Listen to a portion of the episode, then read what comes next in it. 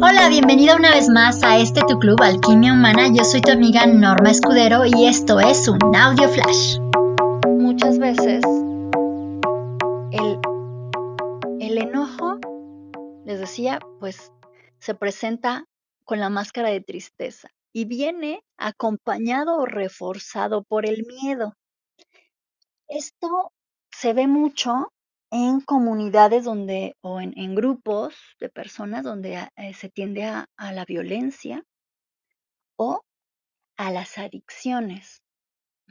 Por ejemplo, poblados donde hay mucho alcoholismo, hay, hay esta, esta presencia de ese enojo enmascarando otra emoción, que puede ser el miedo, y de hecho mayormente en, casos como este, ¿no? Del, del alcoholismo, la emoción enmascarada es el miedo.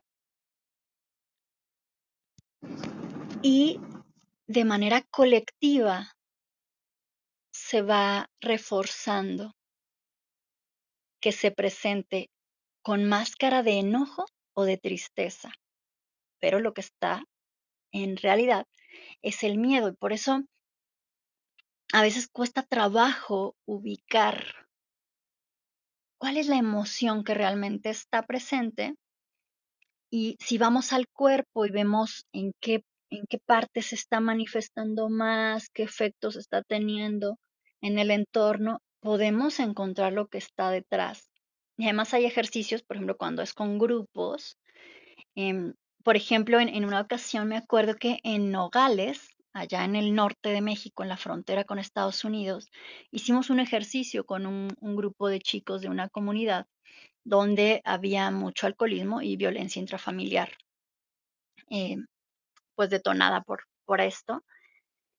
Y hicimos una actividad de como un talk show, entrevistar a la emoción, y la emoción que ellos eligieron invitar inicialmente porque era la que pensaban que estaba presente en, tantos golpes por parte de, de sus padres y, tantas cosas que ellos veían en su cotidiano, era el enojo.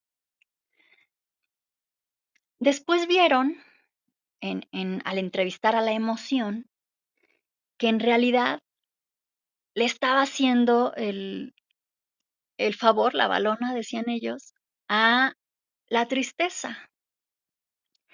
Y al entrevistar a la tristeza, encontraron que en realidad la emoción presente en su comunidad y que estaba detonando todo el caos era el miedo. Entonces, esto de los patrones emocionales nos ayuda como personas, pero también nos ayuda en el colectivo, porque podemos entender conductas y también generar estrategias para modificarlas individual y colectivamente. Y es ahí pues donde se vuelve útil e interesante poder em, utilizar esto, porque todos tenemos un patrón o una tendencia emocional que marca muchas de las acciones, de las decisiones, em, también de las potencialidades que tenemos.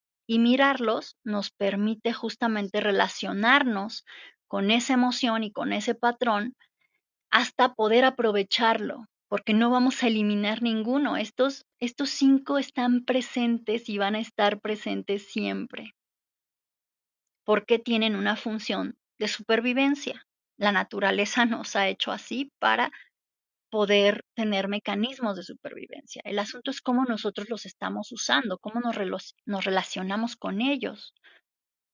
Todos cumplen funciones importantes, todos nos traen mensajes importantes. El asunto es que nosotros no sepamos entenderlo.